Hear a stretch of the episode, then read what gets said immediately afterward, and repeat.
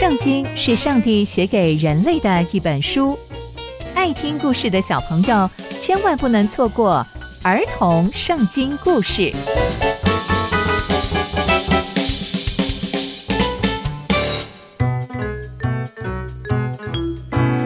各位亲爱的大朋友、小朋友们，大家好，我是佩珊姐姐。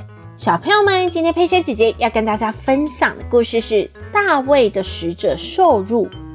我们在前几集中知道，大卫用公平和正义来治理以色列百姓，并且以色列国啊是越发越发越强盛。那接下来又会发生什么样的事情呢？就让我们继续听下去吧。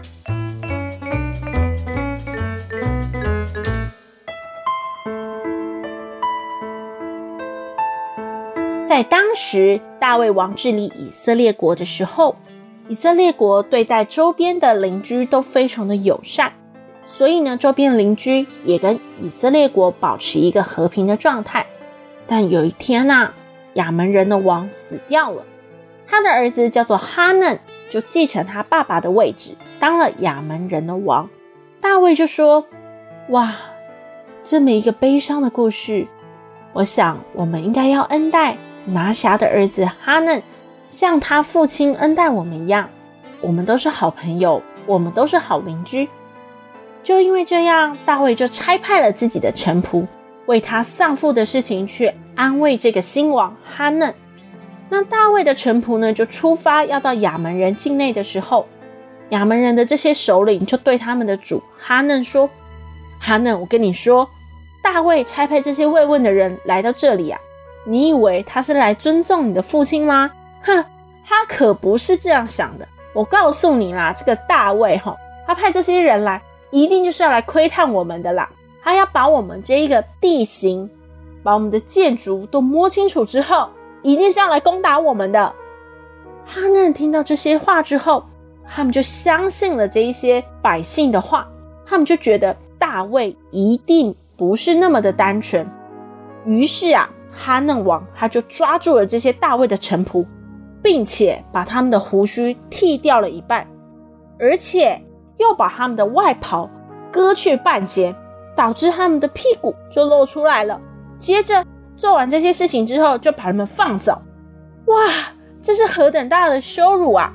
接着就有人跑回去告诉大卫发生了这样的事情，大卫就马上又派了人要来把他们迎接回去。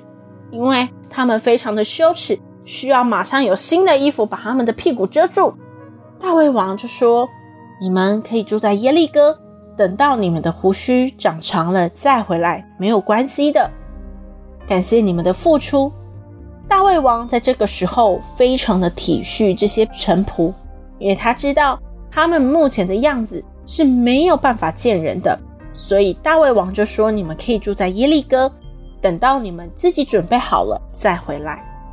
哇！经过这件事情之后，亚扪人就知道大卫非常的憎恨他们，他们就非常非常的紧张，所以他们就开始招兵买马，找了住在伯利河的亚兰人，还有住在索巴的亚兰人，告诉他们：哎，我们要成为一个盟军，好抵抗这个外来的势力大卫王。于是他们就形成了盟军。大卫在这个时候，他也听见了。所以他也找了所有所有的勇士集结起来，就准备要来打仗了。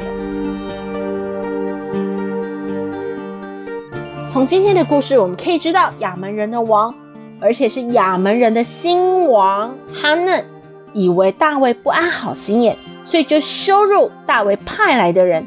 大卫知道之后，就非常非常的生气。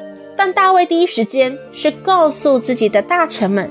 等他们的胡须长长了再回来，这也让我们看到大卫的心。第一件事情，他是体恤他臣仆们的心情。大卫王是一个非常有同理心的人。反观亚扪人的王，他自己呀、觉得大卫要伤害他们，所以就选择先下手为强，用这样的方式挑起战争，并且赶紧招兵买马。这样的亚扪人值得盟军信靠吗？小朋友们，这也让我们反思，我们在生活中常常啊会遇见类似的事情，你对同学很好，但同学却以为你故意要伤害他，或是要嘲讽他，但你的出发点完全不是这样，那你是不是会常常觉得很受伤、很难过呢？但培珊姐姐要告诉你，在这样的状况当中，也许你会很伤心、很难过，或者是很无助。但最重要的是，别担心，别害怕，我们有上帝，上帝知道我们的心意，知道我们的善良，这就足够了。